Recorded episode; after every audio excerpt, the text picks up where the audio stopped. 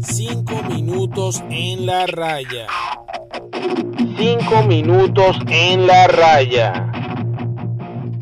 Hola a todos, bienvenidos a 5 minutos en la raya. Te habla Gabriel. Yo te hablo de béisbol y fútbol en 5 minutos. Hoy, con el infierno que se ha convertido el Atlético de Madrid de Diego Pablo Simeone, porque en una semana de tener prácticamente liquidada la Liga Española y tener claras opciones como favorito para clasificar a cuarto de final de UEFA Champions League ante el Chelsea, se le ha complicado porque anoche perdió jugando como local pero en Bucarest 0-1 ante el Chelsea comprometiendo eh, sus sus ambiciones de clasificar eh, y avanzar en la UEFA Champions League porque va a tener que, vencer al menos un 2 a 0 o forzar eh, la prórroga un, un 0-1 en, eh, en la vuelta cuando jueguen seguramente en, una sede neutral pero el Chelsea como local.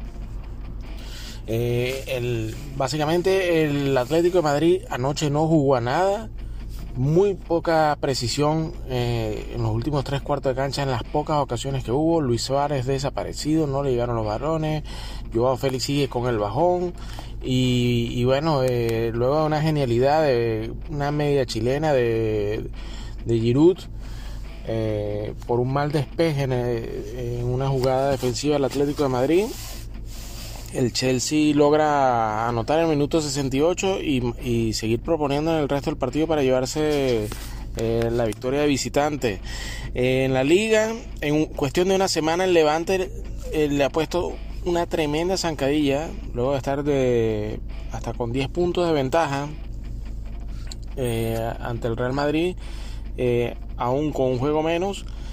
ahora está a 3 puntos de ventaja porque el Levante le empató como, eh, como local eh, en Valencia y luego en el partido, de, porque ese era un partido de recuperación, y luego en el partido que, que, que, era para la liga, perdieron 0-2. Y bueno, eh, el Atlético Madrid ahora nada más con 3 puntos, eso sí, un juego menos que el Real Madrid. El Real Madrid está a 3 puntos el Atlético. hay liga, se les complica, no, no puede jugar con, más, con tanta tranquilidad y le viene un calendario complicado. Los próximos partidos, 28 de febrero, Villarreal. 7 de marzo, Real Madrid. 10 de marzo, Athletic Club de Bilbao. Luego baja un poco, aunque es un duelo madrileño. 13 de marzo, Getafe. Y bueno, luego viene la vuelta contra el Chelsea el 17. No viene fácil, son partidos entre semana, la mayoría de ellos. Eh, básicamente, no solamente en cuestión de una semana se le ha volteado eh, la situación al, Atlético de, Madrid. Lleva un, febrero negro, una victoria, dos empates y dos derrotas. Luis Suárez no marca desde el 8 de febrero eh, con el doblete contra el Celta de Vigo.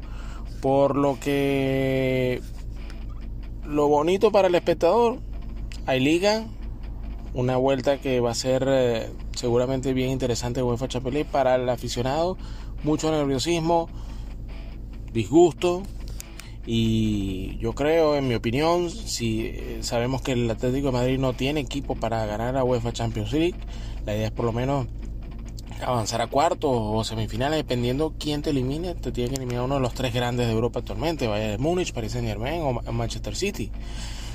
Eh, eso yo creo que sería las expectativas en Europa y en Liga, ganar la Liga, más aún como se ha venido desarrollando con un Barça y un Madrid muy flojos e inconstantes, eh, a pesar de que un Sevilla que si viene emergiendo y que eh, está haciendo una gran temporada, pero bueno, queda mucho todavía de temporada.